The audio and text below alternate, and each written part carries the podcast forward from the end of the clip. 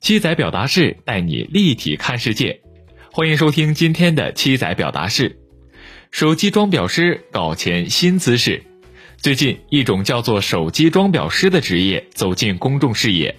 他们需要做的是把旧手机拆卸、清洗，再根据手机零件和主人的故事进行排版设计，最后装裱。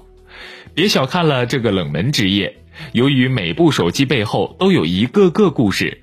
他们的生意并不差。据报道，一个近二十人的装裱师团队去年营收已经达到了三百万元，今年预估则有五百万元。其中，装裱手机营收约为二百七十万元。其实，除了手机装裱师这样冷门的职业，还有不少，比如专门修补破损玩具的玩偶修复师，为用户设计个性化头像的游戏捏脸师。还有猫粮品尝师等等，虽然职业冷门，但他们的收入却并不低。某平台的头部捏脸师可月入四万到五万元，在上海，猫粮品尝师月薪可达一万到两万元。除此之外，还有绘梦师、多肉寄养师、整理收纳师、制云师、铸甲师、直播间布景师等，冷门且高薪成了这些职业共同的特征。需求小众，但收费一点儿也不便宜。怎么理解发生在冷门职业身上的这一现象呢？肯定不能简单粗暴理解为人傻钱多，而是背后自有其逻辑。大体来说，一种商品或者服务之所以有价值，在于其可以满足三方面的需求，即功能性需求、体验性需求和象征性需求。比如一瓶洗发水可以去屑止痒，这是功能性价值；洗头后神清气爽、心情愉悦，这是体验性价值。至于象征性价值，联系奢侈品就很好理解了。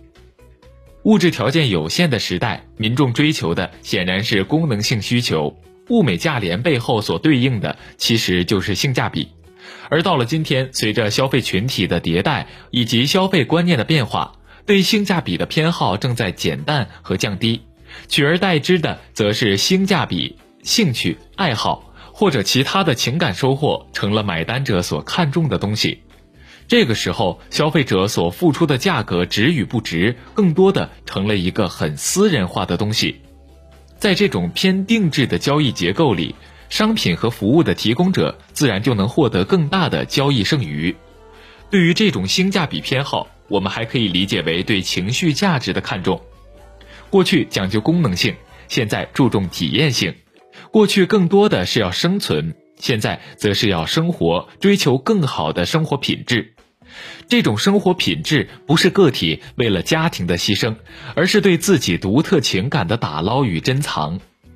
杨绛先生有句至理名言。我们曾如此期盼外界的认可，到最后才知道世界是自己的，与他人毫无关系。这个时候，取悦自己就成了一种自然的选择。